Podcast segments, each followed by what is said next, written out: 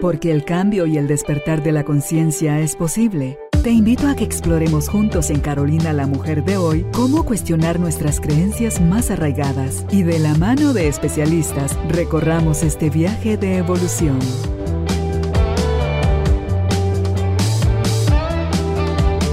Este episodio llega a ti gracias al apoyo de Cemento Stark. Transforma tu vida, transforma tu casa con Cemento Stark. Bienvenidos.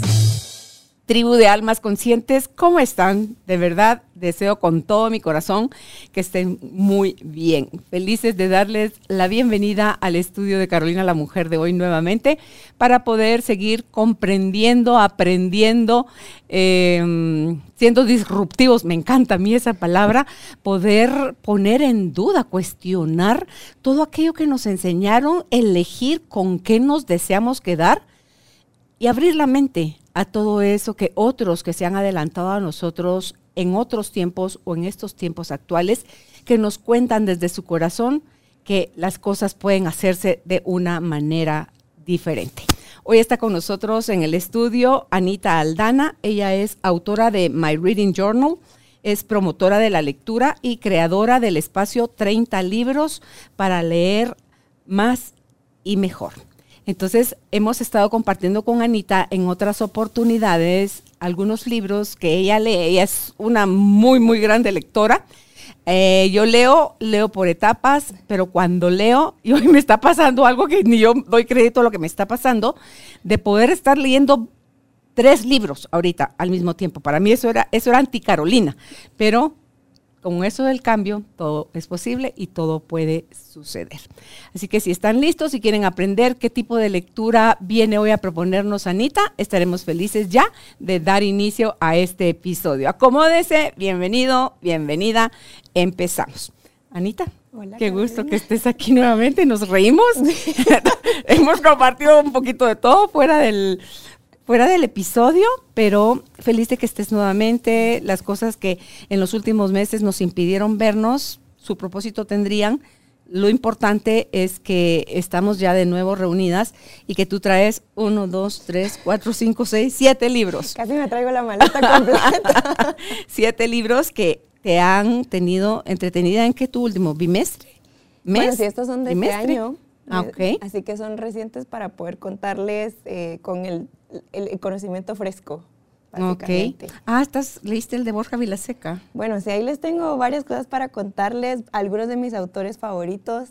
Eh, creo que conecto mucho contigo con lo que decías de la palabra disruptivo y el conocimiento, porque para mí eso ha sido los libros y sé que muchos de los que nos estén acompañando hoy dirán así como yo, yo no leo, ¿verdad? Y lo hablamos en el podcast que grabamos hace algunos meses, de pensar que no, no tenemos esa habilidad, pero yo creo que un, eh, puente para llegar a, ese hábito de la lectura es la curiosidad. Y creo que es algo que tú fomentas con, con, tu tribu, esa curiosidad de querer conocerte, a veces conocer a los demás, eh, conocer el mundo en el que vivimos con el libro que me estabas contando, que el capitalismo, que empezamos a, expandir nuestro conocimiento y creo que estos libros han sido eso, o sea, una expansión de, de alma, o sea, al final creo que es conocerme a mí misma, creo que así te compartía hace, hace algunos meses, empezar con preguntas, ¿verdad? Como, ¿por qué me estoy comportando de esta manera? Y, por ejemplo, este primer libro que, que leí, lo leí porque en una de mis eh, terapias con mi psicóloga empecé a darme cuenta que tenía muchos patrones a la hora de relacionarme. Y hablando con mi psicóloga llegamos a un evento que a mí me había pasado a los 15 años y que nunca había tratado. Y me di cuenta que a raíz de ese evento que yo pues lo puse en una caja y lo guardé, tenía una herida que no había sanado, ¿verdad? Que seguía como protegiéndome abajo de esta herida con tal de que nadie más me volviera a hacer daño, con tal de protegerme en mis relaciones eh, de pareja, en mis relaciones con los demás.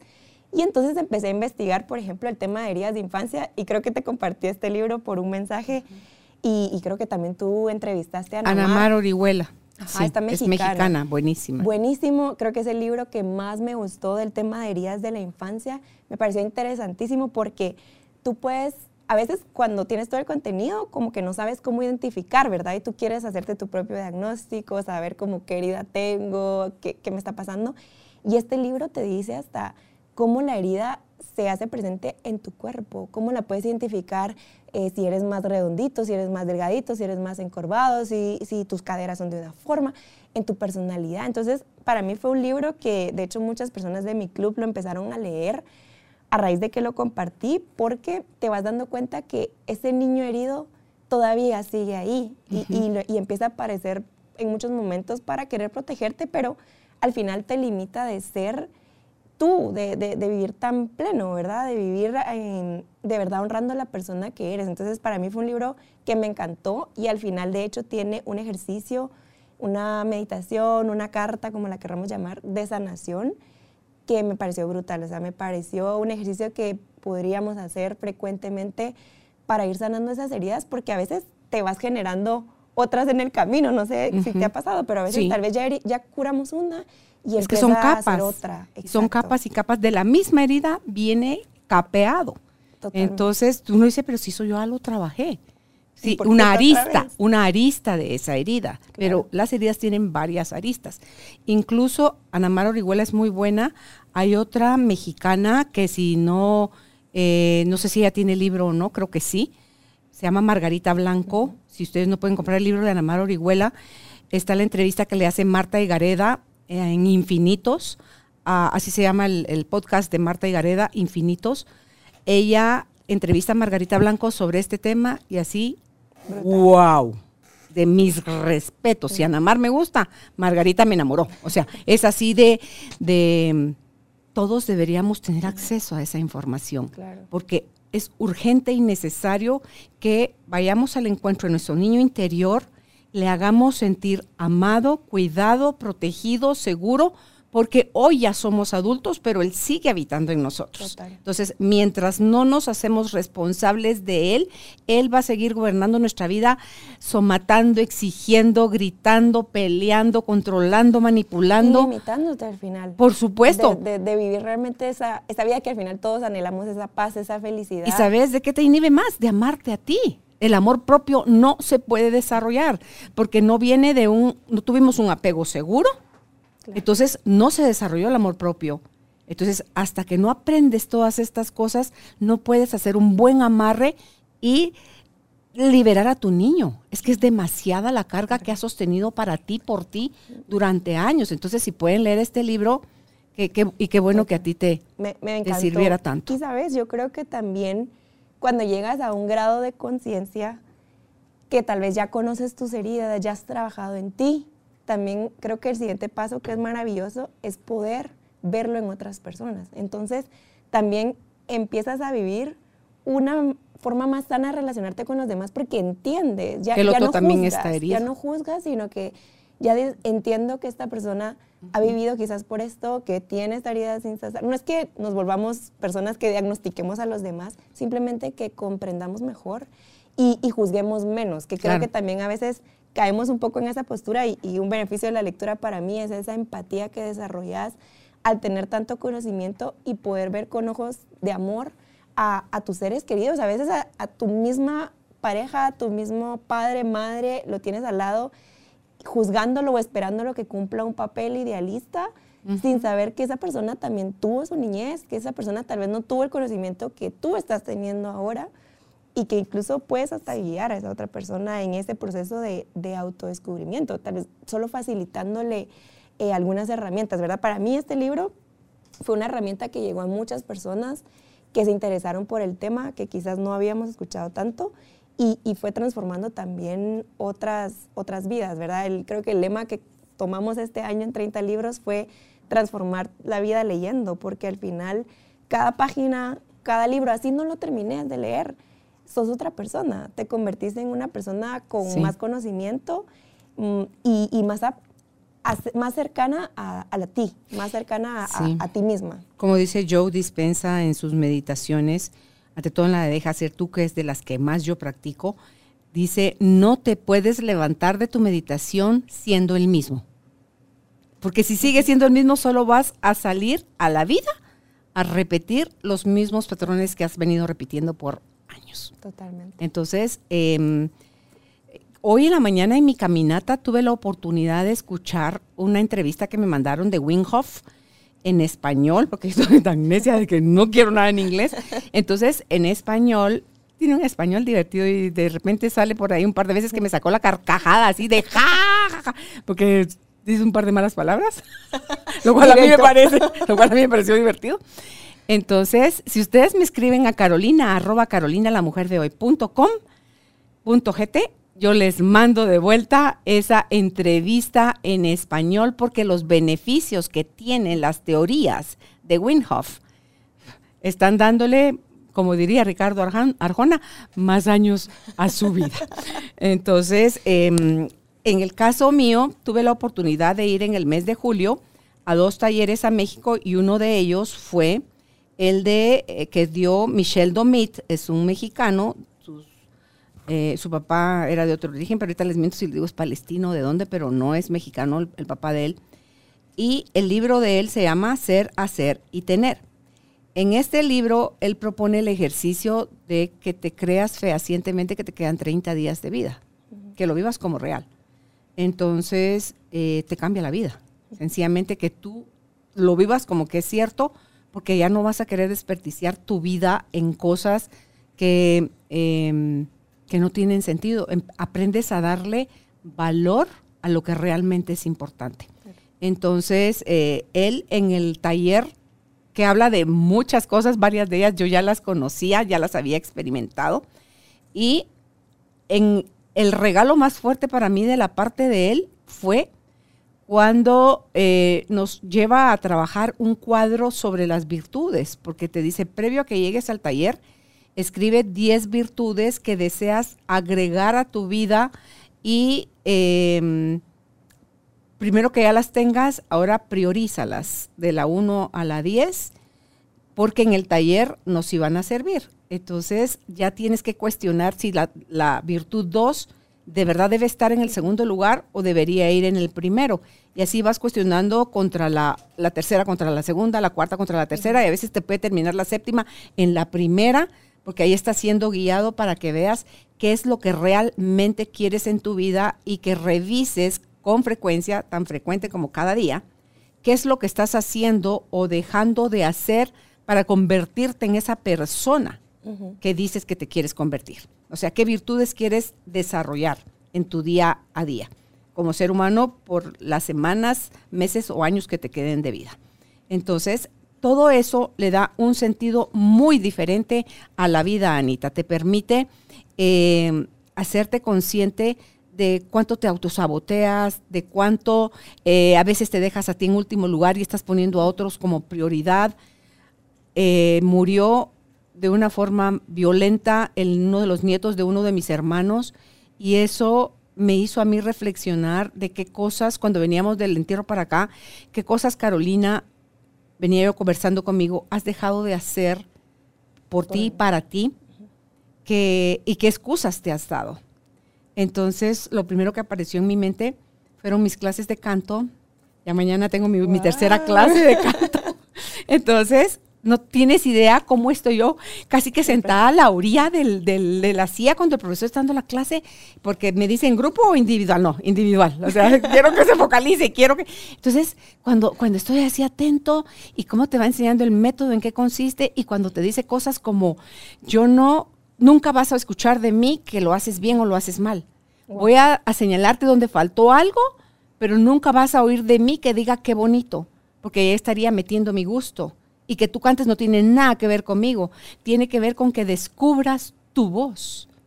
Y entonces eso para mí tiene un valor inigualable. Entonces, son cosas, porque digo, también quiero mi actuación, quiero clases de actuación y también quiero eh, clases de baile. Entonces tú me ves ahí como loca, yo solita para mientras. Pero, estás dispuesta a abrir a, nuevas posibilidades. Ah, sí, porque. seguir ese proceso de sí, Yo siempre he dicho que en, los aeróbicos, cuando ellos iban para la derecha, yo iba para la izquierda. O sea, como que hubieran nacido. Es, un poder, ahorita que decías esto del movimiento, se me vino y, lo traía para después, pero. A ver, dale. Justo ahorita, bueno, este, ahorita que estamos grabando, lo vamos a leer, pero seguro cuando salga el episodio ya lo habremos leído Pero yo conocí a esta mm, argentina, bueno, esta es la caja de mi club de lectura, pero acá les voy a enseñar.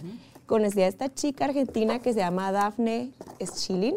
No sé si aquí les puedo enseñar el libro, si sale bien. Pero ella creó un programa que se llama Baila tus emociones. Y yo cuando escuché este tema dije, como que raro, a mí me gusta el baile, pero eso de las emociones. Y cuando la escuché y la conocí, era un día que yo me sentía abrumada, mi cuerpo estaba dolorido, no me sentía conectada. Y no te puedo explicar la clase con esta chica de al ritmo de la música, o sea, ponía canciones de rap que te hace sentir el enojo. ponía música canciones africana. Eh, africanas, mm. ponía canciones de tipo carnaval.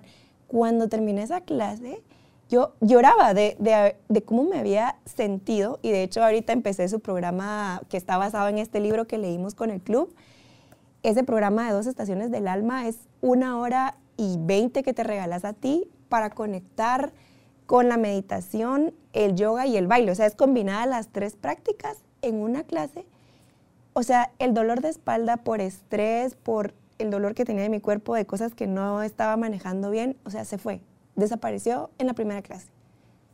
En la primera clase se fue, es un momento que te regalas de estar presente, es una forma de de, volver a conectar con tu cuerpo, que como tú decías, tal vez uno se siente ridículo de moverte de alguna forma, o que no la estás haciendo igual que ella, y luego terminas riéndote mientras estás bailando, o sea, me, parece, me pareció mágico y, y fue una forma de vivir también lo que lees.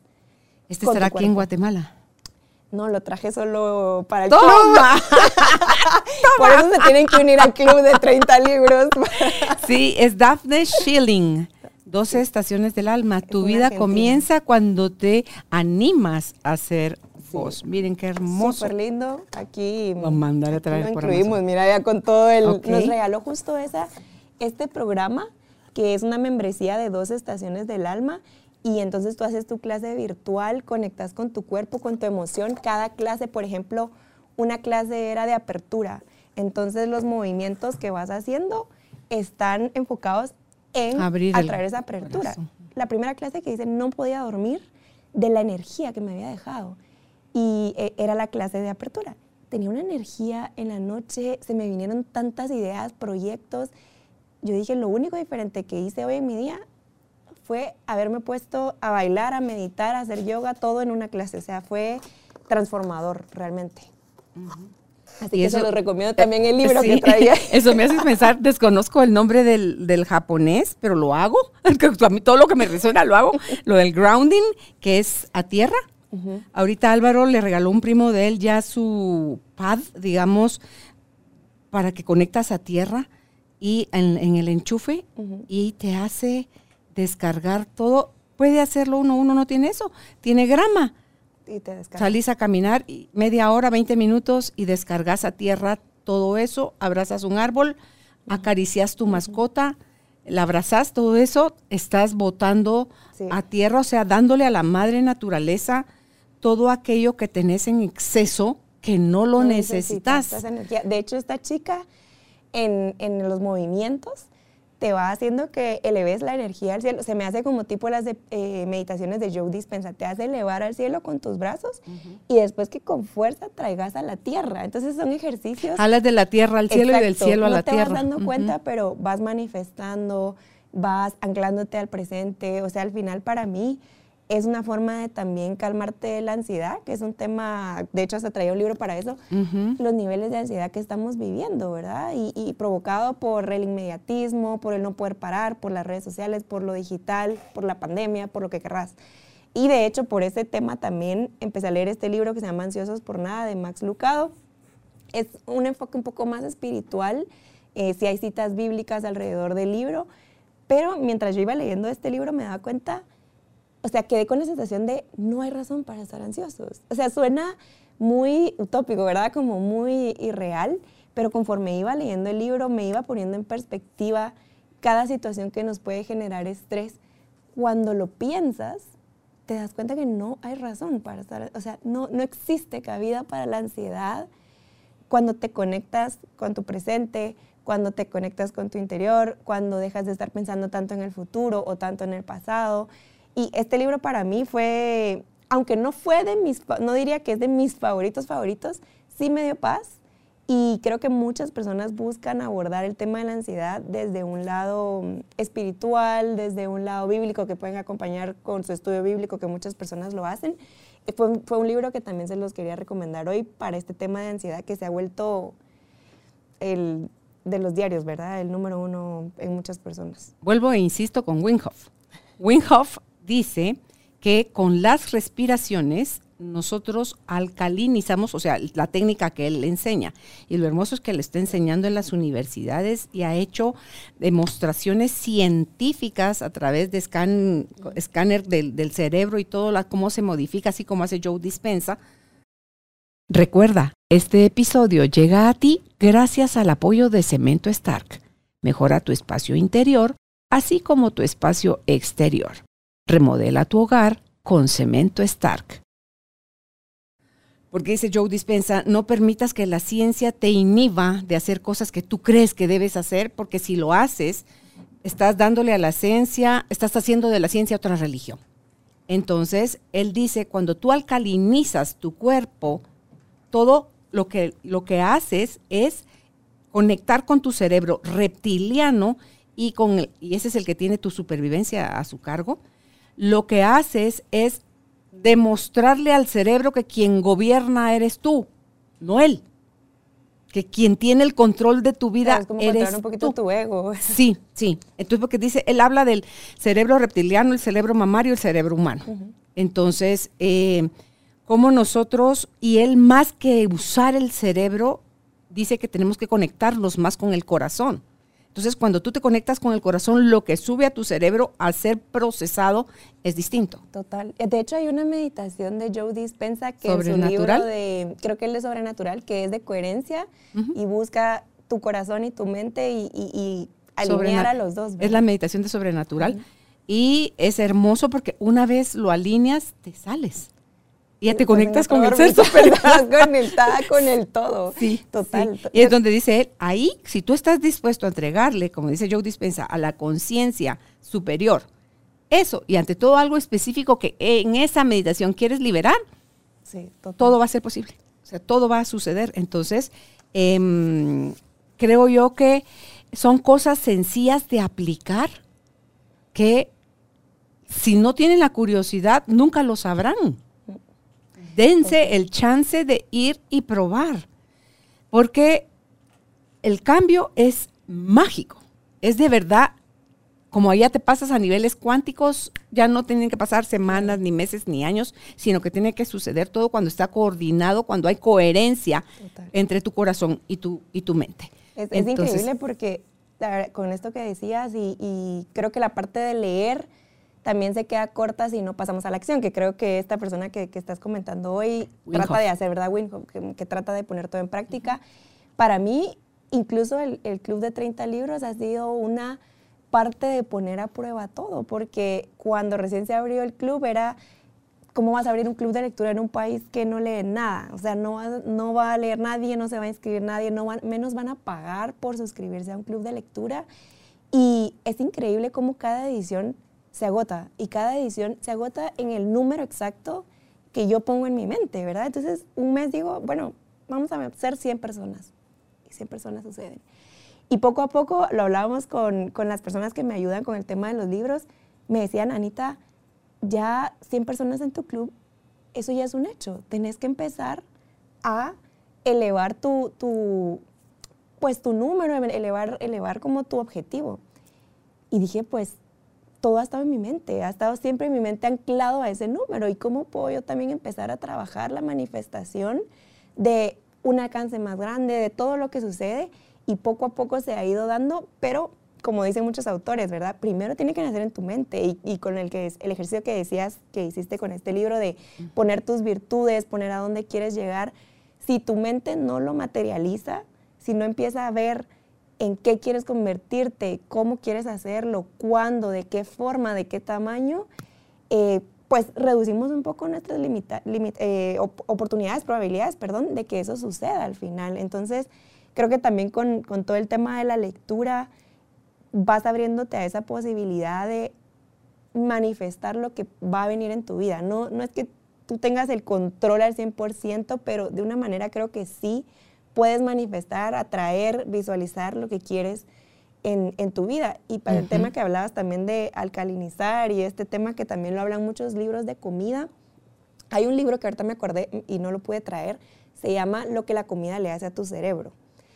Este no es un libro para bajar de peso ni nada, no tiene nada que ver con eso, sino más bien de cómo puedes tratar temas de salud mental a través de la comida, que también tiene que ver mucho el balancear el pH de tu cuerpo, el no comer alimentos que más bien intensifiquen algún trastorno que tú tengas. Entonces, ese libro buenísimo, se los recomiendo, porque habla de cómo tratar la depresión, la ansiedad, trastorno bipolar, TDAH, todos los trastornos mentales a través de la alimentación. Entonces, es un poco más alternativo, más holístico y está escrito por una, pues, una doctora en primero en psicología y después en nutrición. Entonces ella combinó, o sea, es una profesora de Harvard, está escrito por buenas manos.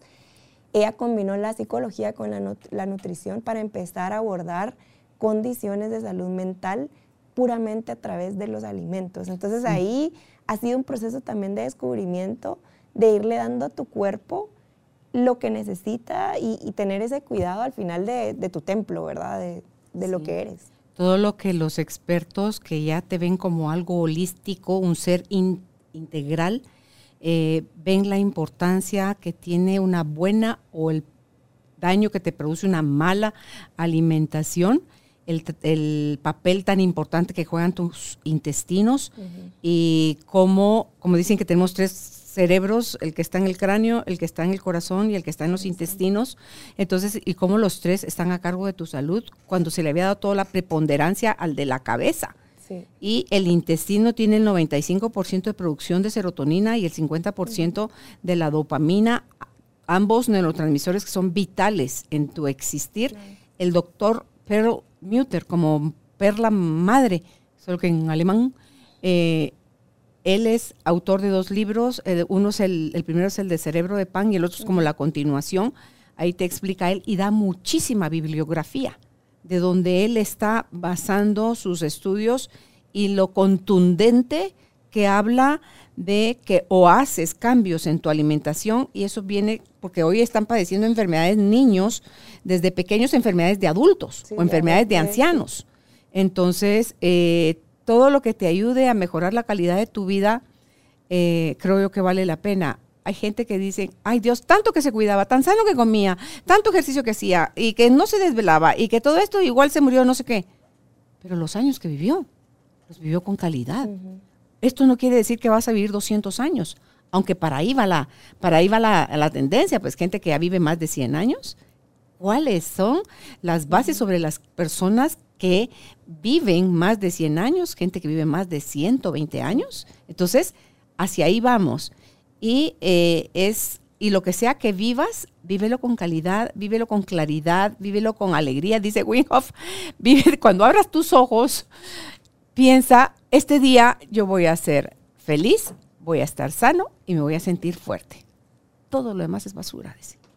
Abre tus ojos y di, este día voy a estar feliz, voy a estar sano, voy a estar fuerte. Mm. Entonces, dice que con mil veces que te repitas algo, se convierte en verdad para ti.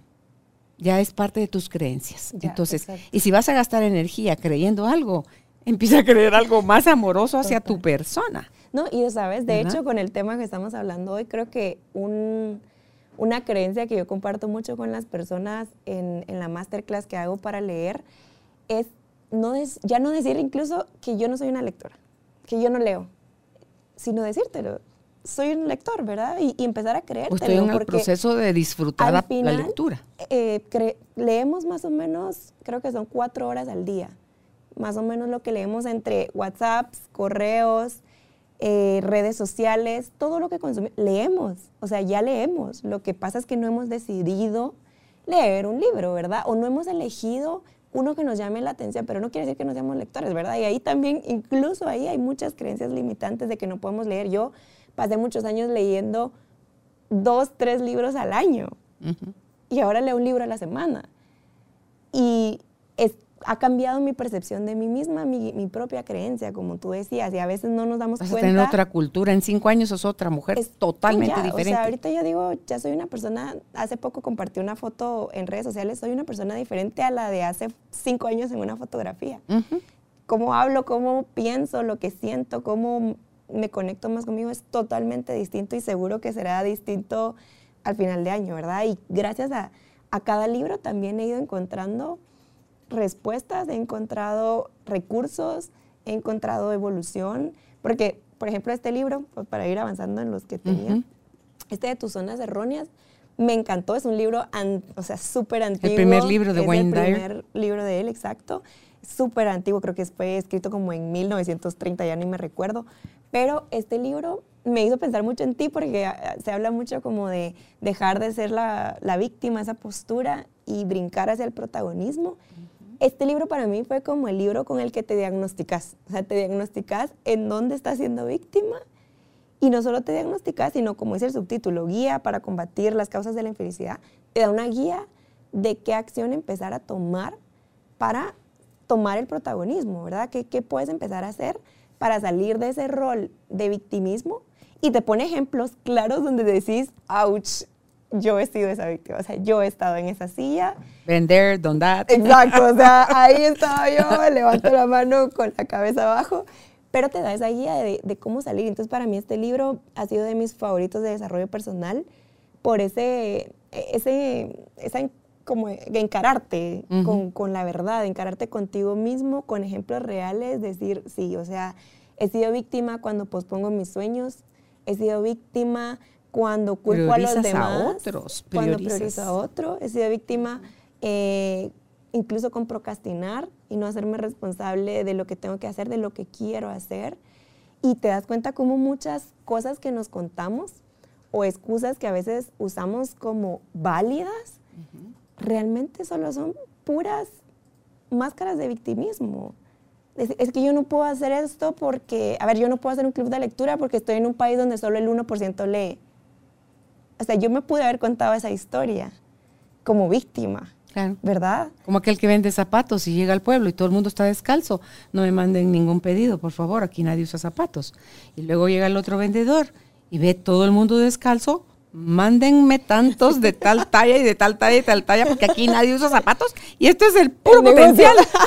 es el puro potencial. Aquí vamos a vender zapatos como locos. Total. Entonces, ¿qué se cumple? Lo que tú crees. Eso es lo que estás creando. Por eso es nuestra palabra de, de esta temporada, es creer. Me encanta. Para crear tienes que creer, porque si sigues basados en tus antiguas creencias, vas a seguir siendo el mismo personaje. Así es. Y así no vas a lograr nada. Esta chava Charuca, que es también una autora española, bueno, ella es, es más, no es tan autora, pero muchos la conocen por su papel terapia, como ella la llamó. Ella tiene una frase que me gusta mucho que dice, lo que te crees, te creas. Uh -huh. Y si te crees que puedes, puedes crearlo, ¿verdad? Claro. Entonces, ese, muy, muy vinculado a lo que decías, yo creo que al final los libros también te, te ponen a cuestionar tus creencias, a revisitarlas constantemente. Creo que Tuti Furlan en algún momento también con su libro de, de Feliz Vida Imperfecta hablamos de eso, de cómo es de importante cuestionarse uno mismo constantemente, ir revisitando, ir pensando qué estoy creyéndome y por qué, ¿verdad? Uh -huh. ¿Por, qué me, ¿Por qué me quedé con esta creencia? ¿Por qué me quedé con la creencia que, que no podía cantar? No sé, ¿por qué me quedé con ah, la no me importa, yo de desafino, que... canto y con todo, a ratos me sale bonito, pero igual digo, ¿y por qué si lo puedo aprender a hacer bien? Tengo que recibir clases dos años, me va a tomar dos años aprender a cantar. Aquí tu, tu rapidito, tu mágico, no. no. Fíjese que tiene que tardarse la dos años. para aprender. no, no se va a poder. Ensaye, practique, aprenda las técnicas, todo. Sí. Y, y, va a suceder, va a suceder. ¿Qué va a pasar? Porque digo yo, no sé si, eh, yo no, yo, estoy, yo no quiero cantar para, imagínate los mugrosos miedos. Yo no estoy aprendiendo a cantar para hacer un disco.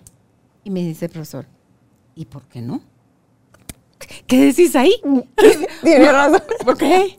Entonces tan rápido se me, se me dispara mi creatividad o mi forma Audiolibro, más chilera, espérate, mi forma más chilera de salir del clavo es, ah, ok, y sí, ¿verdad? Porque después, ¿sabes qué sí vi? Que sí creo tener la habilidad para uh -huh. componer canciones. creo que lo puedo hacer, porque a, a, Bailey, mi mascota, la vivo haciendo canciones. Entonces, creo que tengo la habilidad y me dice él, imagínate después de que das una charla, una conferencia, terminas con una canción. Sí. Brutal. Conexión de, de sentidos. Sí, entonces yo, wow. yo creo que total, este justo ahorita en agosto tuvimos una edición porque cada mes tiene una edición en el club que está enfocada en trabajar una habilidad, le llamo yo.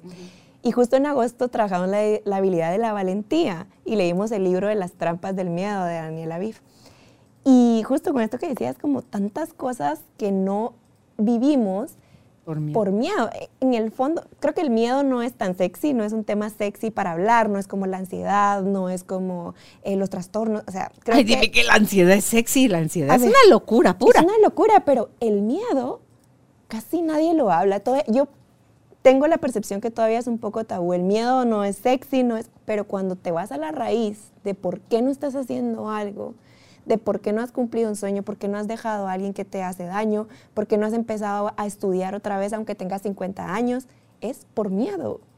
En el fondo es por miedo. Y, miedo a fracasar. ¿Y el miedo a qué exacto? A, fracasar, a, la vergüenza, a no, gustar. Me recordaste el libro Atrévete a no gustar, pero bueno, te vas dando cuenta que muchas cosas no las haces por miedo y vivís anclado a, a esa sensación de limitante, a esas creencias de que no lo puedes hacer por otros factores, pero en el fondo es por miedo y te desconectas de, del amor, ¿verdad? Como hablas tú, del amor propio, de decir, voy a honrar mis talentos. Yo por mucho tiempo pasé queriendo hacerlo del club de lectura hasta que me di cuenta que está, no estaba honrando la, la habilidad que yo creía, mi llamado, lo que yo creía que podía hacer y que no tenía que ser perfecto para hacerlo en ese momento. Cuando empezamos con el club, ay Dios, era Se fue puliendo. diferente. Se ha ido puliendo, o sea, estas cajas que llegan ahora al club, o sea, tienen dos meses después de un año.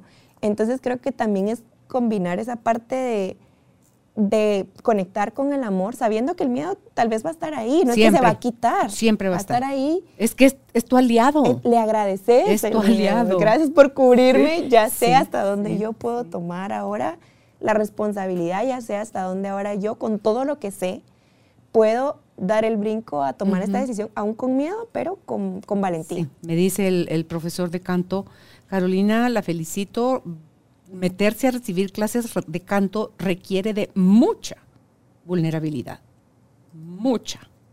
Porque aquí es exponerse con todo lo que usted es.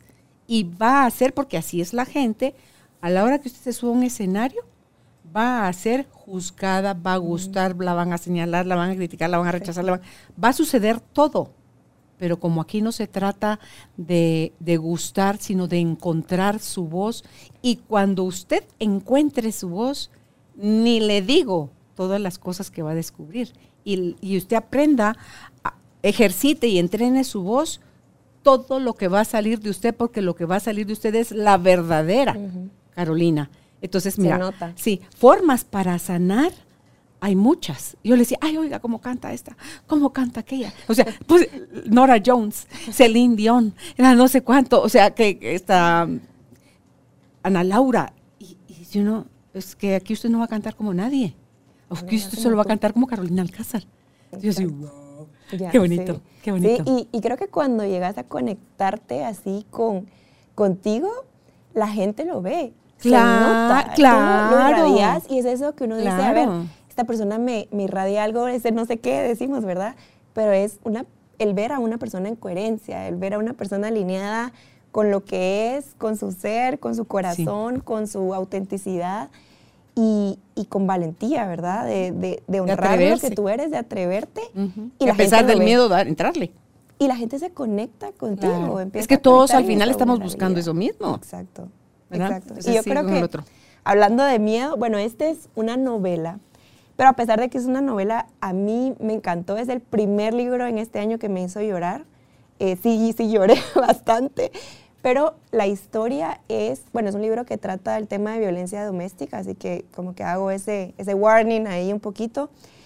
Pero la autora lo vivió en su propia casa, lo vivió con su padre. Es la historia de, de un, bueno, Lily, que es el personaje principal, ella viene de un de familia donde se vivió la violencia doméstica y el reto es saber si va a romper el círculo. No, ¿verdad? No les voy a hacer spoiler por si alguien lee la novela, pero este libro fue una forma para mí de pensar en todas las personas que sufren abuso, no solo violencia física, sino también psicológico. Primero es simpatizar con esas personas, de todos los que, que habremos pasado alguna vez una situación así. Creo que esa empatía me encantó. Y también hay un testimonio, a pesar de que es ficción, tan potente para tú salir de una relación tóxica o de violencia que yo creo que cualquier persona que esté o haya vivido o tenga un contexto similar se va a, identificar. se va a identificar y va a sentir una fuerza con este persona, estos personajes principales, además de saber que la autora lo vivió y por eso le da mucha credibilidad a cómo escribió la historia. Es brutal, o sea, es de hecho de los libros más vendidos por el New York Times, estuvo mucho, muchos años solo en inglés y este año salió la versión en, en español. Entonces se lo súper recomiendo porque es un testimonio que anima, para conectar con esa valentía que necesitamos para salir de relaciones que nos hacen daño. Ese es del lado ficción, digamos, si queremos leer algo que nos entretenga, es como una serie de Netflix. Yo me lo leí como en dos días, o sea, es que no podía parar de leer. Si alguien no lee con este libro, se van a estrenar como lectores. Si se enamoran del libro, no van a poder parar. Exacto.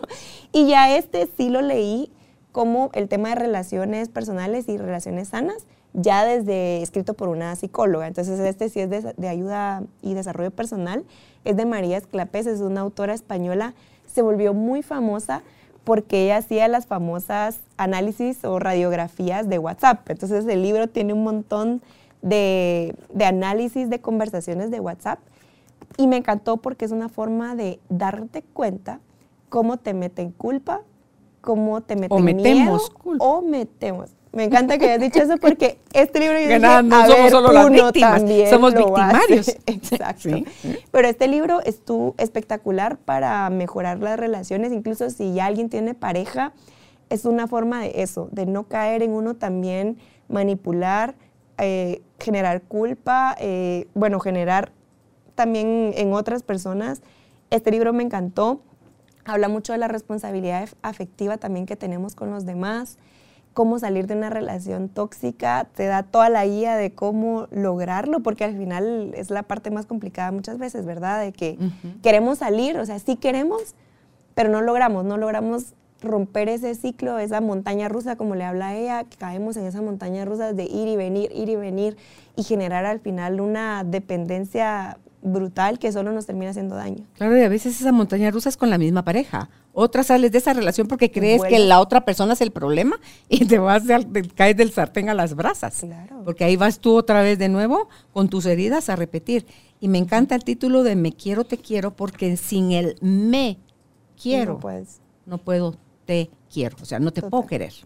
Es mentira que queremos a nadie si primero no nos queremos a nosotros. No, está súper vinculado a cómo a partir del amor propio tú puedes ir desarrollando relaciones más sanas, porque como tú decís, tal vez al principio decimos, es que es esta persona, o sea, esta persona es la tóxica, esta persona me hace daño, después salimos de esa relación, vamos a otra y nos damos cuenta que otra vez se repite el círculo, ¿verdad? Como dice ese libro, se repite el círculo, repito el patrón y no me detengo a pensar, bueno, si se me repite el patrón todas las veces, ¿será que no es algo también en mí? Que necesito conocerme, que apego eres el Claro, eres el común denominador que estás en, todas puertas sos tú. Ahí me tengo que a veces duele ver cuando a uno le dicen, a ver, tal vez también eres tú. tu quinta relación y todos son unos desgraciados. ¿Quién no ha fallado en las, en las cinco relaciones? Ahí estoy yo. O sea, si yo estoy en las cinco relaciones, quiere decir que tiene que ver conmigo. Y tal vez tiene que ver con el otro también, pero yo solo me puedo hacer cargo de mi parte. Ah, yo tengo 30 y él tiene 70. Pues mi 30 es mi 100%. Y solo ahí puedo hacer cambios. El otro 70, el otro si los quiere atender o ver, es su situación, su momento y su tiempo y su camino como lo quiera hacer o no. Pero de lo mío me tengo que hacer cargo Y también creo que este libro, algo que quería comentar es también mucho para adolescentes, porque yo creo que la forma en que se está viviendo el amor ahora y las relaciones basado por, por el tema de redes sociales, del WhatsApp y el tipo de comunicación, como dicen ahora, estamos, están haciendo una generación muda que le da miedo incluso hacer una llamada por teléfono y todo es por WhatsApp. Entonces, a mí este libro me gustó mucho porque habla incluso del, del ghosting, ¿verdad? Cuando alguien te deja ahí leído y no te contesta, del gaslighting, eh, incluso del tema sexual, que casi nadie nos habla, el tema sexual en las relaciones de pareja. Entonces, creo que hay mucha, mucho contenido enriquecedor para la generación del futuro que también necesita formarse en relaciones sanas, que también necesita formarse en sexualidad. De hecho, esta autora tiene otro libro que se llama Vive tu sexo, creo yo, o Ama tu sexo.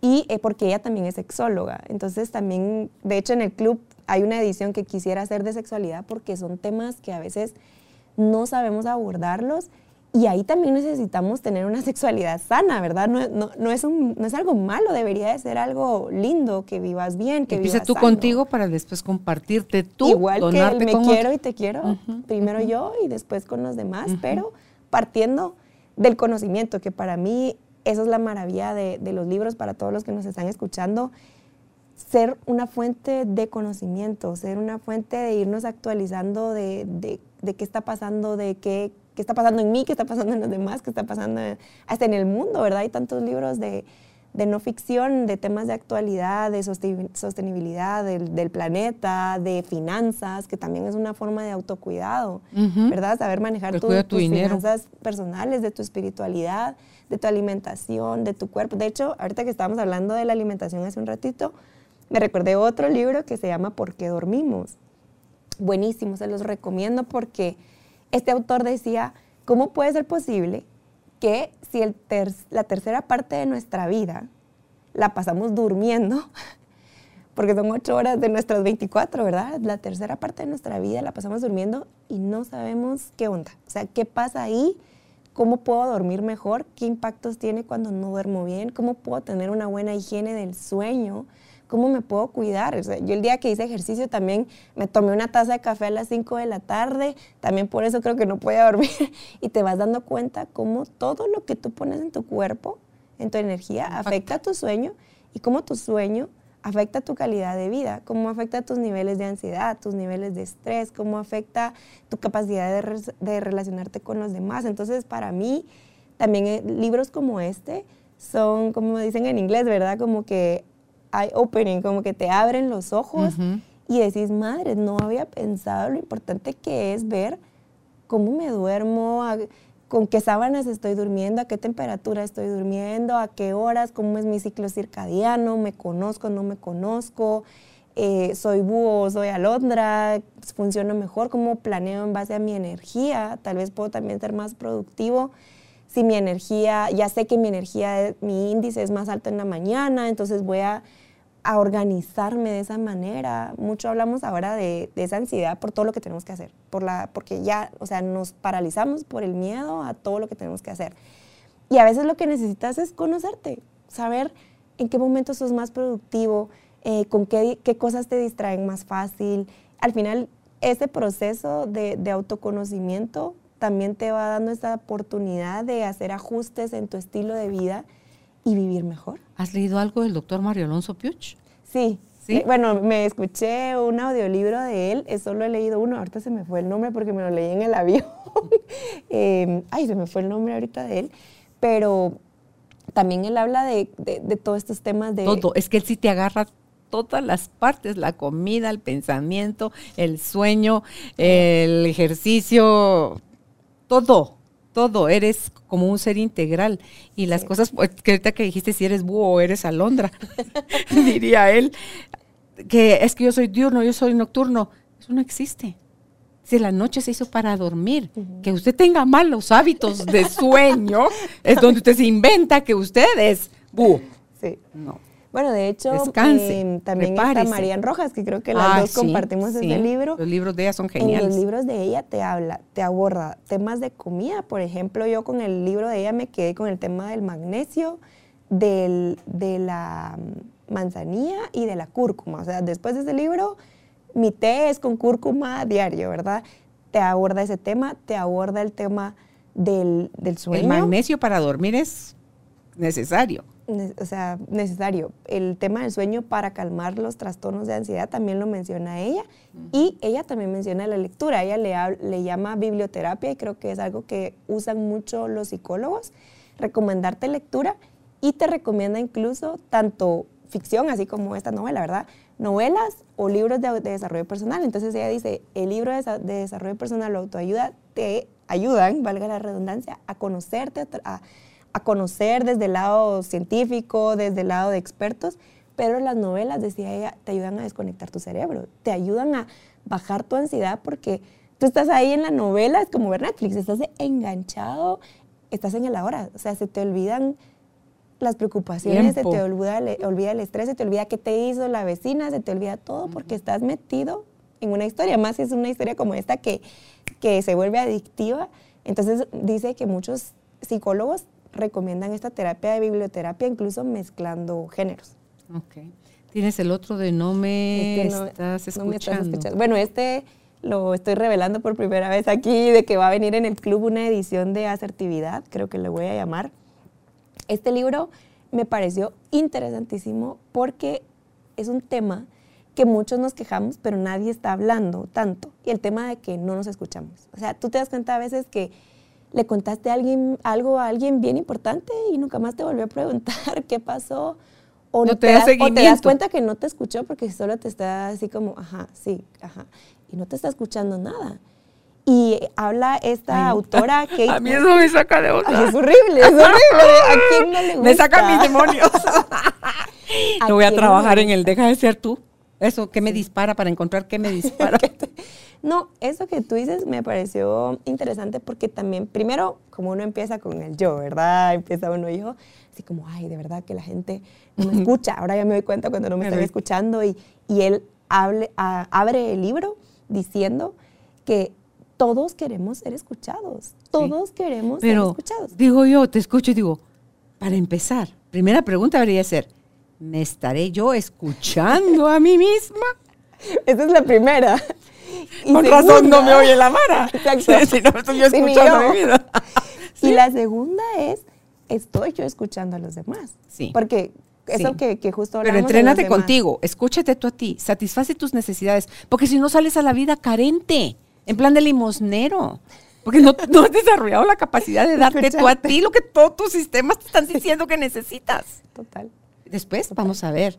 No, yo creo que el tema de, de, tener relaciones, o sea, al final, cuántas cosas necesitamos a veces hablar también con los demás. Por ejemplo, en una relación en pareja, con nuestros hijos, eh, en el trabajo, cuánto necesitas, eh, o sea, al final somos seres sociales, y cuánto necesitas comunicarte, ¿verdad? Y comunicarte de manera asertiva para que te escuchen y cómo tú puedes también convertirte en un buen escucha. Y este libro te da técnicas y tips y, acciones que tú puedes tomar para empezar a hacer buen escucha. Incluso habla hasta de la higiene de nuestros oídos, habla del tema de, de los eh, audífonos, ¿verdad? El tema de... El daño que te hace la música El daño que te hace, los tantos decibeles, bla, bla.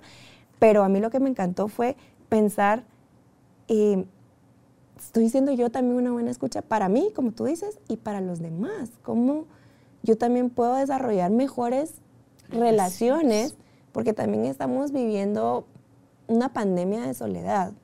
Desde, desde la pandemia de salud con, con el coronavirus, desde mucho antes con el tema de los insumos digitales, del todo el contenido que consumimos cada vez, vivimos en una soledad más profunda. Y no, no estoy hablando de estar solos, ¿verdad? Sino de soledad, que puedes estar incluso con personas y, sentirte, solo. Y al final va mucho a esa raíz de qué tan buenas relaciones estoy construyendo, qué, qué tan buena escucha estoy siendo, qué tan, qué tan tanto me estoy escuchando a mí, estoy sabiendo relacionarme, estoy escogiendo incluso con qué personas me quiero relacionar, porque a veces también se vale, ¿verdad? Escoger esta, esta amistad, esta persona, a veces hasta de la familia, diría Henry Corbera, me hace daño y necesito cortar esta relación a lo mejor porque me hace daño, necesito hacer una, cortar y, comunicar de manera asertiva por qué quiero cortar con esta relación, por qué me hace daño. A lo mejor también no vas a hacer solo ghosting, como diría esta, esta María Esclapés, de desaparecerme y ya está. Te les voy a decir, tomarme el tiempo con una comunicación asertiva, de decirle a la persona, mira, me he dado cuenta que tenemos valores diferentes, intereses diferentes.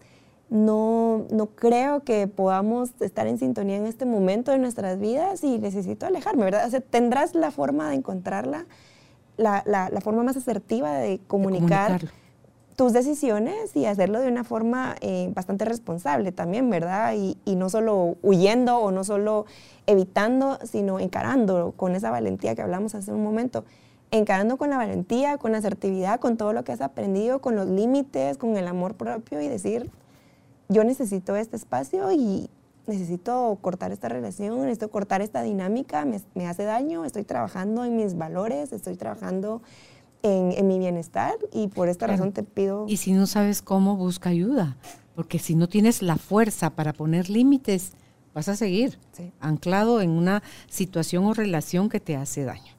Y al final estás dañando también a la otra persona. Sí, se dañan todos. Al final no gana nadie. Y creo que el tema de límites, tú has invitado mucho a Andrea, ¿verdad? Andrea Lara. Andrea, ajá, Andrea. Cabrera de Lara. Cabrera de Lara.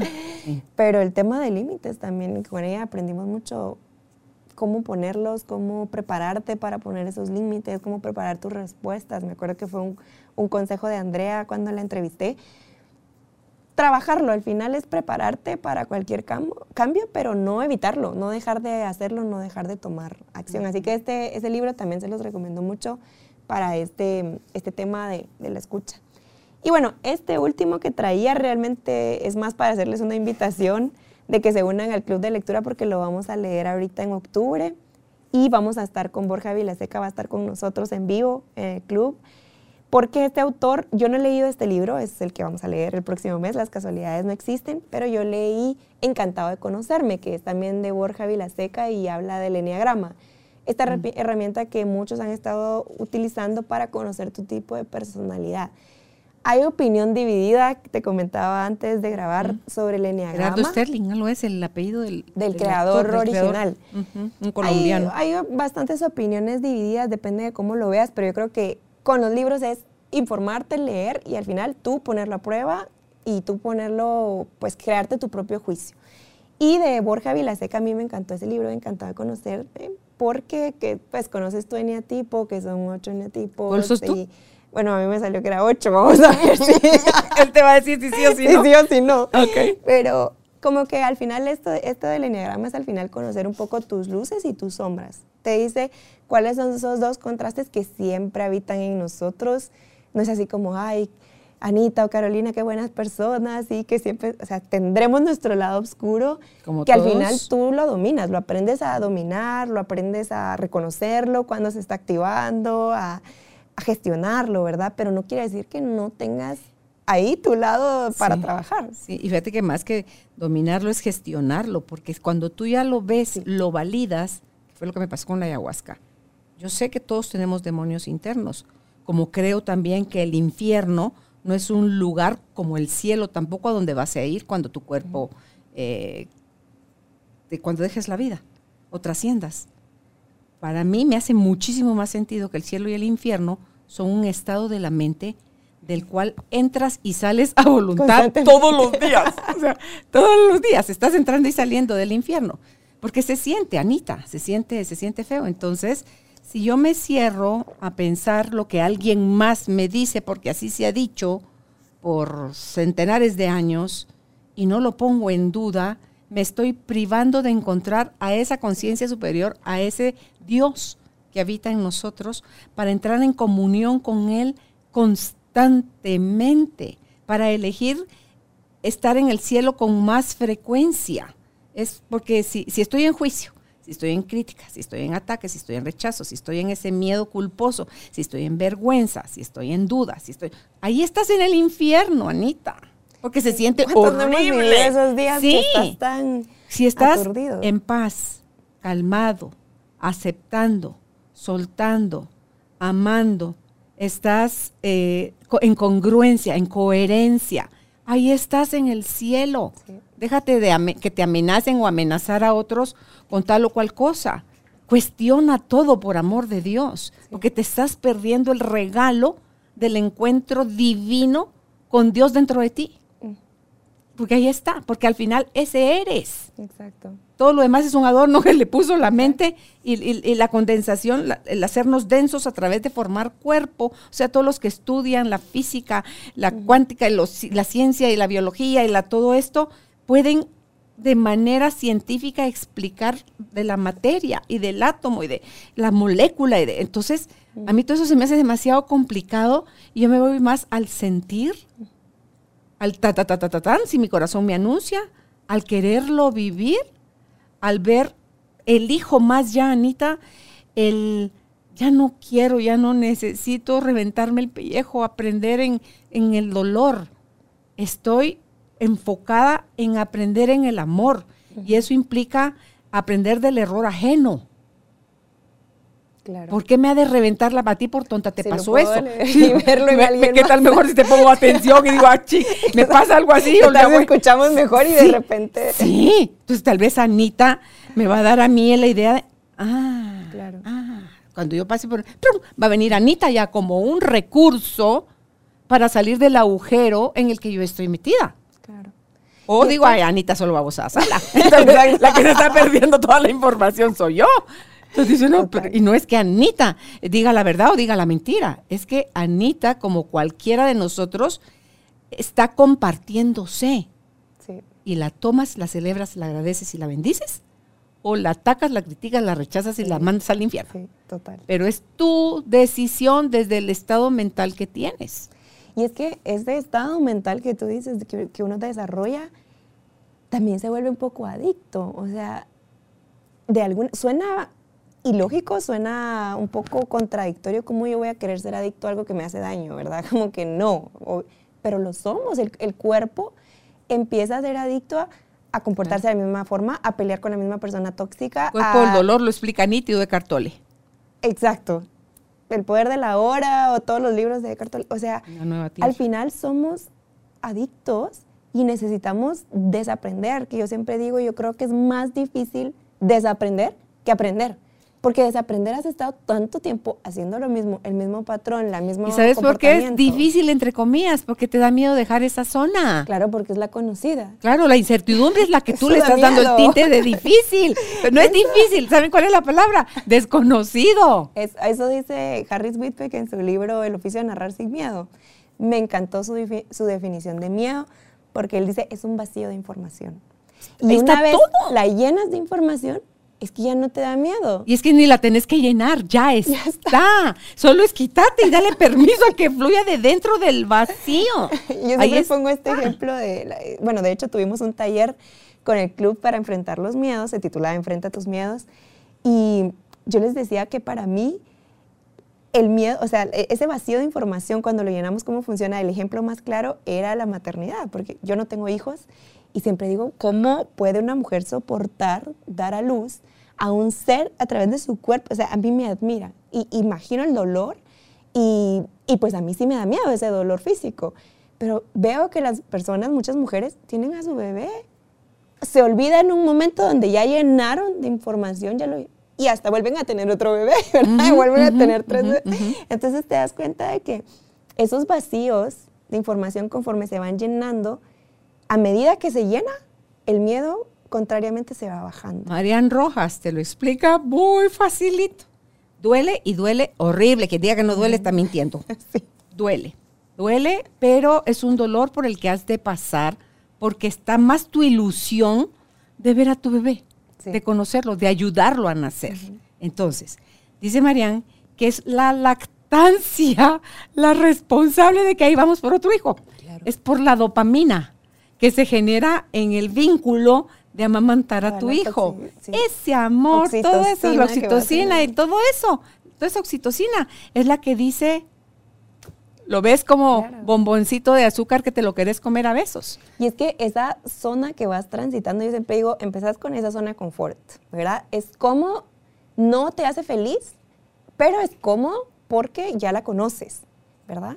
Pero cuando das un paso, o sea, no es que de una vez brincas al otro lado, porque también creo que confundimos a la gente que es valiente, a las personas que, sentimos que no tienen miedo, porque solo vemos cuando ya están del otro lado. Tal vez a lo mejor vamos a verte a ti, Carolina, ya cuando estés cantando con un disco y todo, y nos perdimos tal vez ver todas esas clases que fuiste, la valentía con la que te inscribiste a las clases, la valentía con la que vas cada día a tus clases, nos lo perdimos, o sea, eso no lo vemos los de afuera.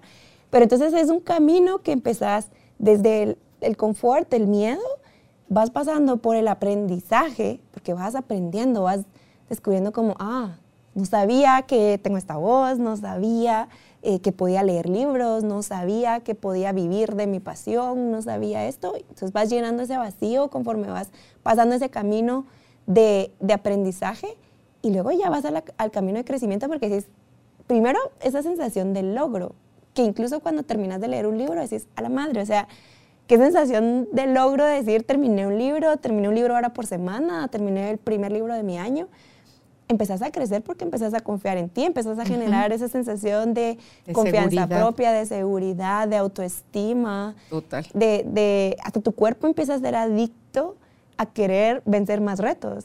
Y no sé si a ti te pasará que conforme vas crecido ya dices, bueno, ahora quiero ir por más, quiero ir más. Es adictivo. capaz. es, adictivo, también. Adictivo en positivo. El bienestar es adictivo. Es que, es que el malestar es adictivo el bienestar por su parte también lo es. Tú dices como que, ¿para qué yo regreso a donde estaba lo que no quería y ahí me mantuve por años? Pero es que tú siempre has, no, si algo tiene la virtud del ser humano es que es cambiante y cambiante y cambiante e impermanente. Entonces, darnos los permisos que necesitamos es lo que más va a servirle a nuestra vida. Tú decías hace un rato cuando combatíamos, y yo creo que combatir nada, así sea el miedo, el enojo, la, la tristeza, e, es más anoté yo aquí, el combatir es una lucha, es una guerra, y es porque no estoy dispuesta a soltar, es porque estoy resistiendo. Pero si yo busco sustituir, o sea, porque al dejar un vacío, queda esa sensación y con qué lo lleno. Por eso es que dice este Whitbeck, el que, mentira, el vacío no requiere que le metas nada ya todo está adentro, todo surge, solo, solo sale, claro, sale como planta ahí en el piso. Quítale la maleza, no puedes ver las plantas lindas que hay. Quita la maleza y vas a ver la cantidad de plantas hermosas. Los arbolitos que llevan los pájaros, la, la, semilla. Entonces, pero en el caso nuestro, ya nosotros ya nacimos con las semillas. Entonces, todo lo real, lo verdadero está dentro de ti. No lo tienes que ir a colocar ya surgió, viene contigo, es parte de tu paquete. Entonces, en el vacío, lo hermoso es que te conectas con todo. Y entonces todo surge de abajo, todo sale. De repente todo, vive, todo cobra vida. Ya no le metas nada si la vida te la pasaste actiburrándote de cosas. Vacíate, vacíate para que te puedas encontrar vacíate y ahí vas a encontrar un mundo nuevo de posibilidades. En el caso, yo no soy de, de yo era más de lectura em, de desarrollo personal, no, no soy de leer novelas y todo esto, pero estamos en, soy parte del Consejo de Administración de, la empresa de mi esposo y eh, Alejandro, mi hijo, que es el gerente de, de la empresa, nos estaba hablando en la última sesión de Junta Directiva sobre este libro del capitalismo consciente de John Mackey y Raj Sisodia.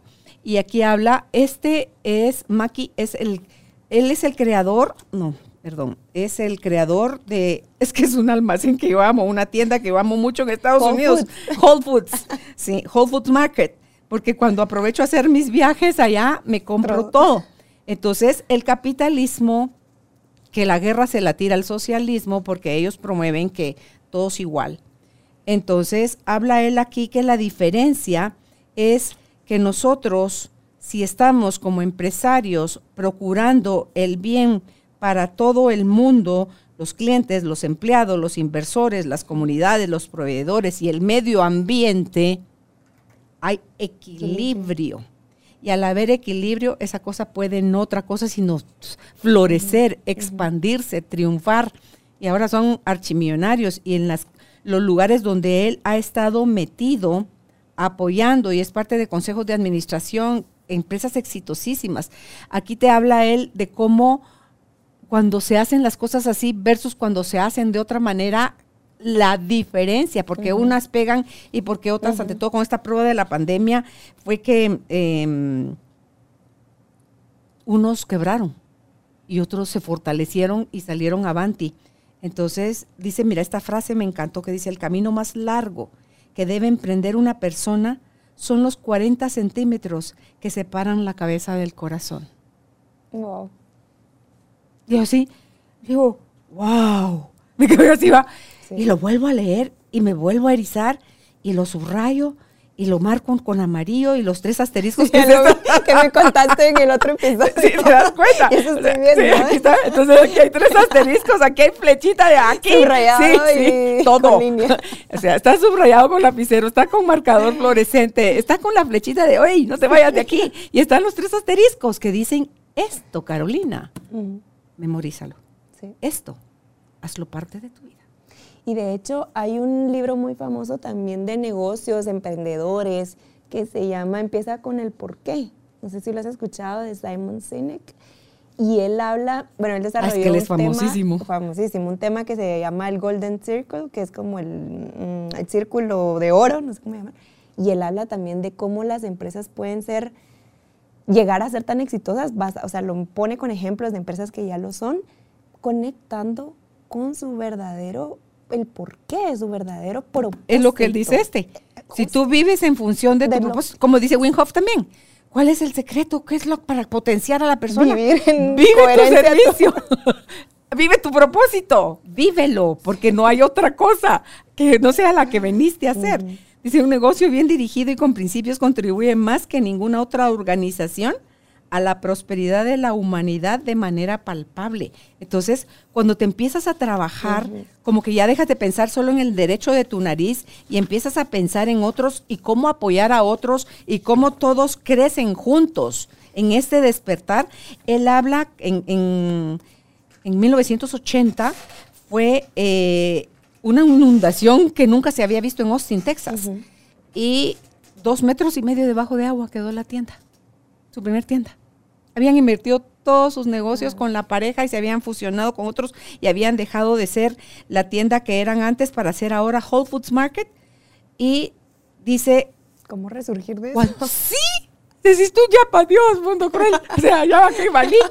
Y llega los clientes y algunos proveedores con equipo para ayudarlos a rescatar lo que pudiese estar rescatable, porque el lema era nosotros los consumidores no nos podemos permitir que ustedes no existan por el beneficio que nos hace a nosotros como, como ciudadanos. Alguien más dice, no vería yo otra razón de, vi- porque era al principio de Whole Foods, en 1980, no veo yo la razón de vivir en Austin Sin que sin nuestro Whole Foods. Sí. Entonces, eh, Sí, ahí ves cómo desde tu propósito también puedes generar eso que después la comunidad te, re- o sea, te apoye, ¿no? 100%.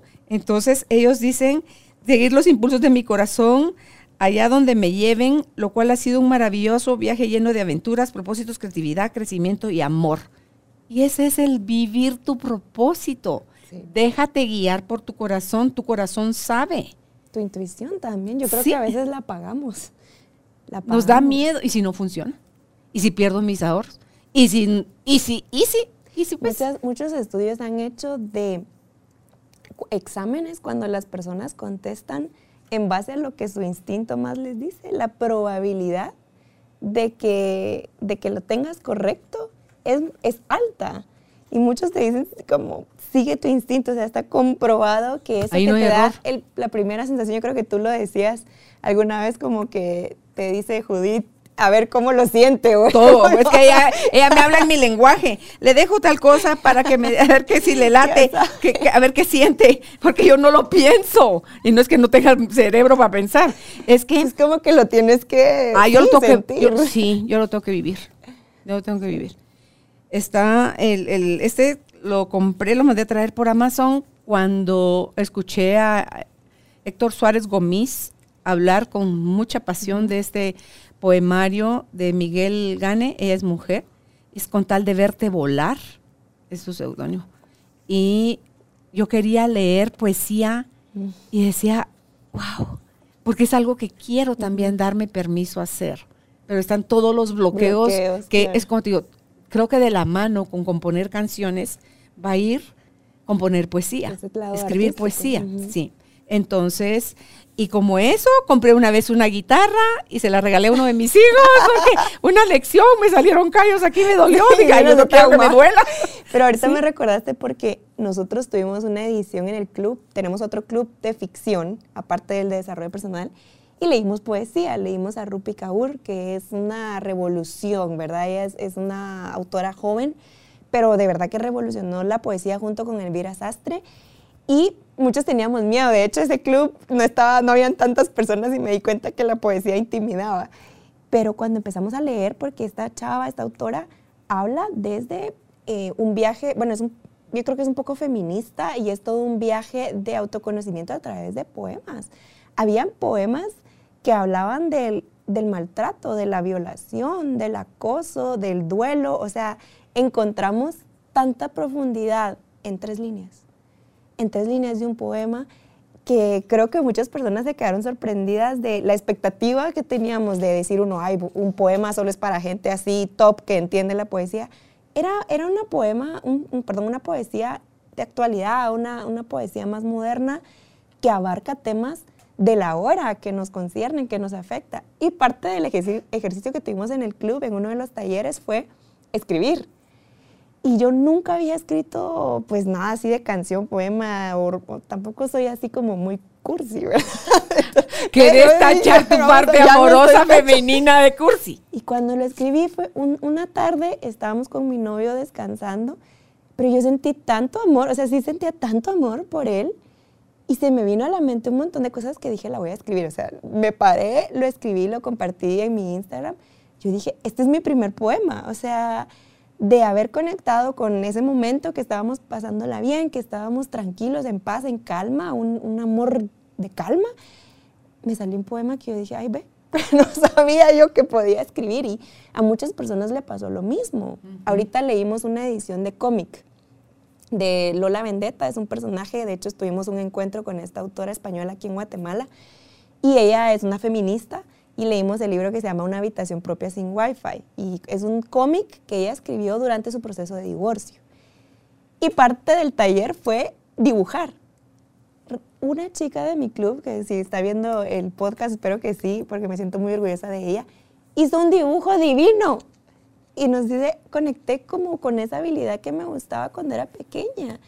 Y yo digo, ¿cuántos talentos enterramos por miedo? O por no escucharnos, como estuvimos hablando. ¿Cuántas oportunidades están aquí, están aquí y no las vemos? Está eh, una entrevista que le hacen Jordi Rosado y mm, Marta Igareda en el podcast que se llama Mucho, ¿no? ¿Cómo se llama eso? Mucho no. Bueno, el, podcast de ellos. Em, a Azul Anaité se llama ella. Ella es, nació en Guatemala, creció en Atitlán una temporada de su vida y después fue a México y ahí vive desde entonces.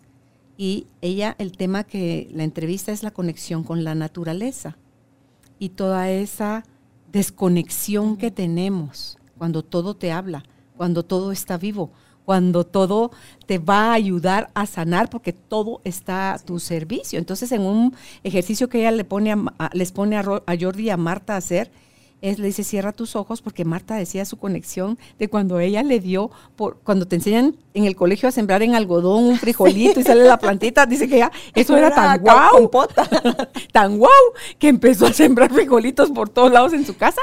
Entonces le dice ella, para, para, para, para, cierra los ojos, respira y vete a ese espacio donde tú párate a la par de tu niña que está sembrando los frijolitos.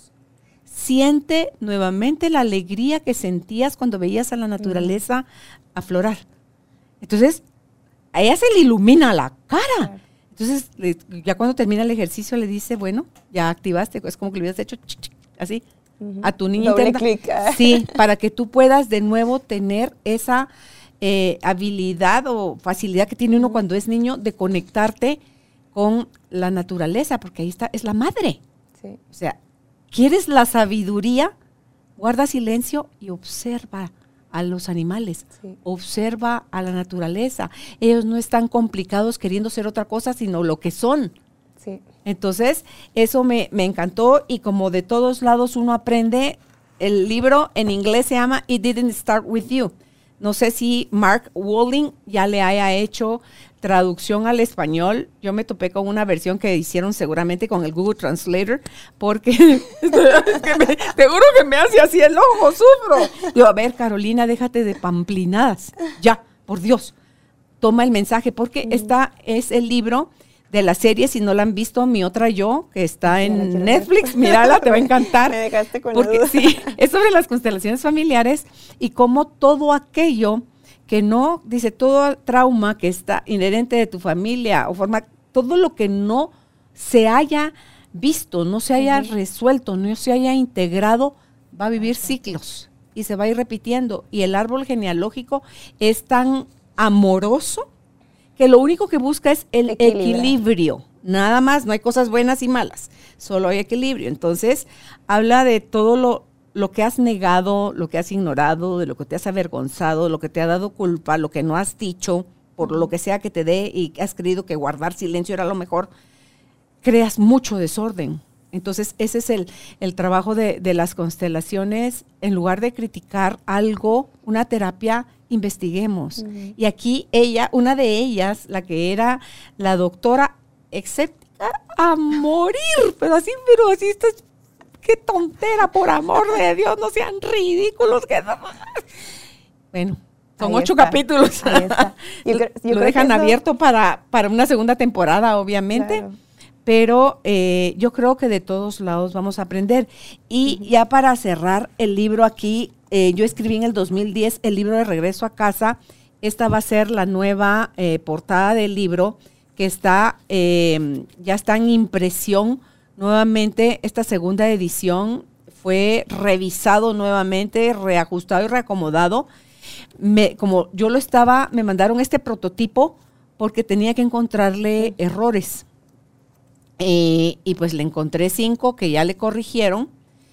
Y cuando leí el libro y me volví a conectar con mis historias, porque este es un libro bastante light, es un libro que viene escrito con mi corazón, donde me guiaron a compartir con ustedes aquellas cosas que para entonces yo había encontrado que me habían ah, llevado a otro nivel de mi vida que venía desde niña, yo queriendo em, poner de manifiesto y obviamente fui catalogada de rebelde, fui catalogada de, desobediente, de oveja negra y de cuánta cosa, pero es lo que nos toca, son las cosas con las que nos toca cargar cuando dentro de nuestra misión es abrir brecha. Hace 27 años, vamos para 27 años, que en Guatemala hablar de todas estas cosas no era posible, Anita. Entonces, yo solo voy siendo guiada y es como punta de lanza y eso le dio paso a muchísimas más personas ahora acá en mi país a hacer este tipo de cosas, porque en el mundo hay mucha gente. Yo tengo maestros como Eckhart Tolle, Wayne Dyer y muchos, y que siguen llegando a mi vida de una forma. Mario Alonso Piuches, de los últimos, Marian Rojas, está también este Wing Hoff, ahora que no solo les hablo de él, Joe Dispensa, que lo amo, este Michelle Domit, o sea, no solo hablo de ellos porque tuve el gusto de conocerlos, de verlos en vivo, sino que porque practico la filosofía que ellos nos proponen como herramienta para transformar nuestra vida.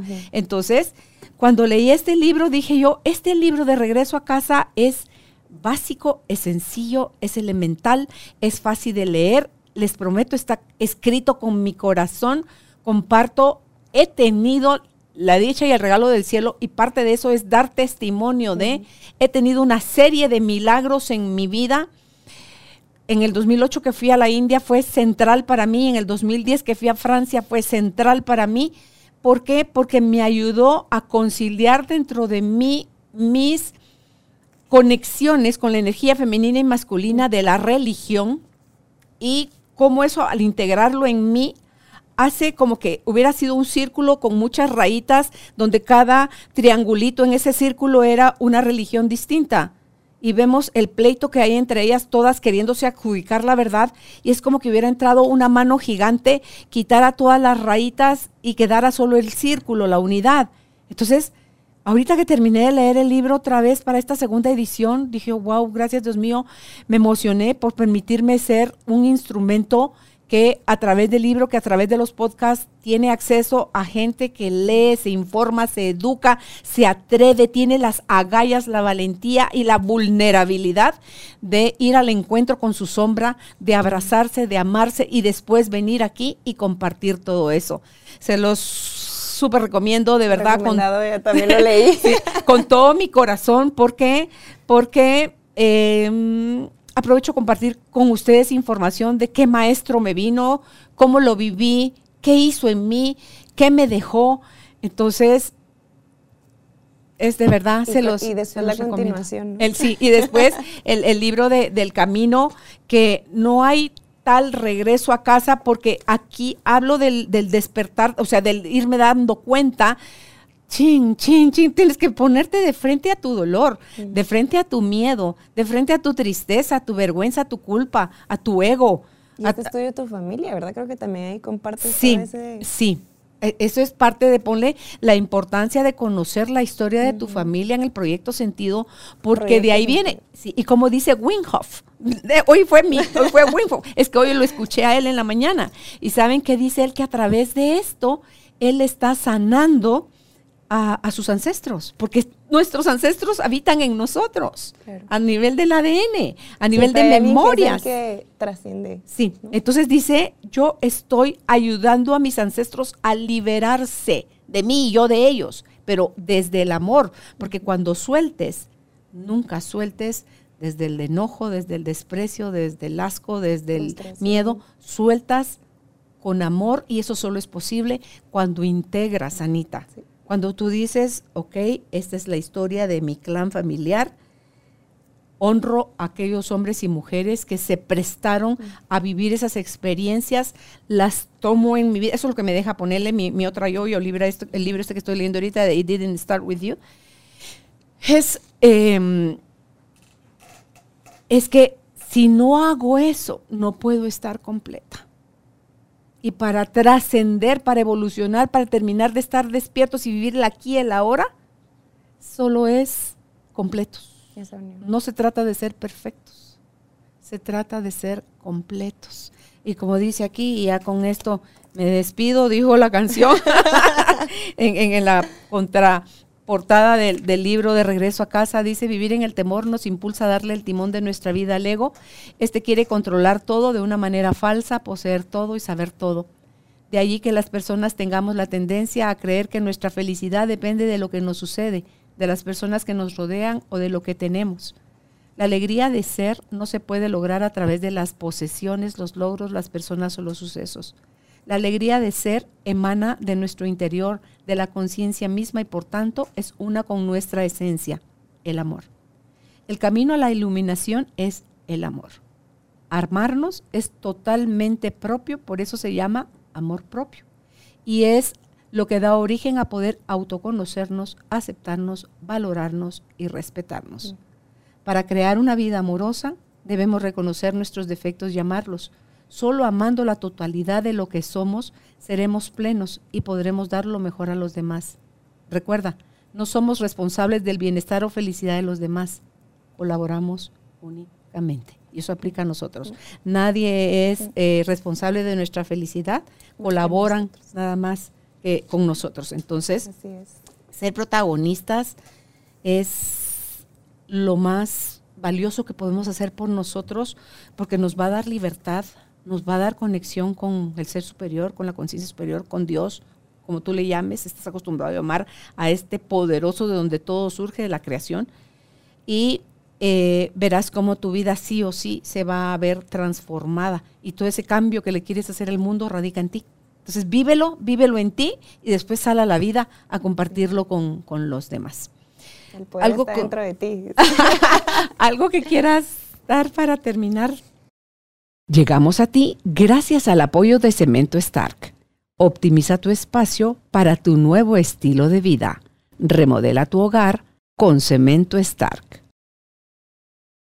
Bueno, pues no, la verdad es que gracias a ti, a, a Judith, también a todo el equipo por hacerme la invitación. Siempre me encanta compartir contigo y creo que compartir con personas que, como dirían, vibramos en la misma sintonía y podemos sentarnos a cuestionar, es hermoso y tu comunidad no dudo que también son muchas almas conscientes, muchas tribus conscientes, mucha tribu consciente y nada más que hacerles una invitación a que sigamos aprendiendo, a que sigamos expandiendo nuestra mente, nuestro corazón, nuestro propio autoconocimiento. Hay muchas formas de hacerlo, siempre digo que hay muchas formas de llegar a ese camino.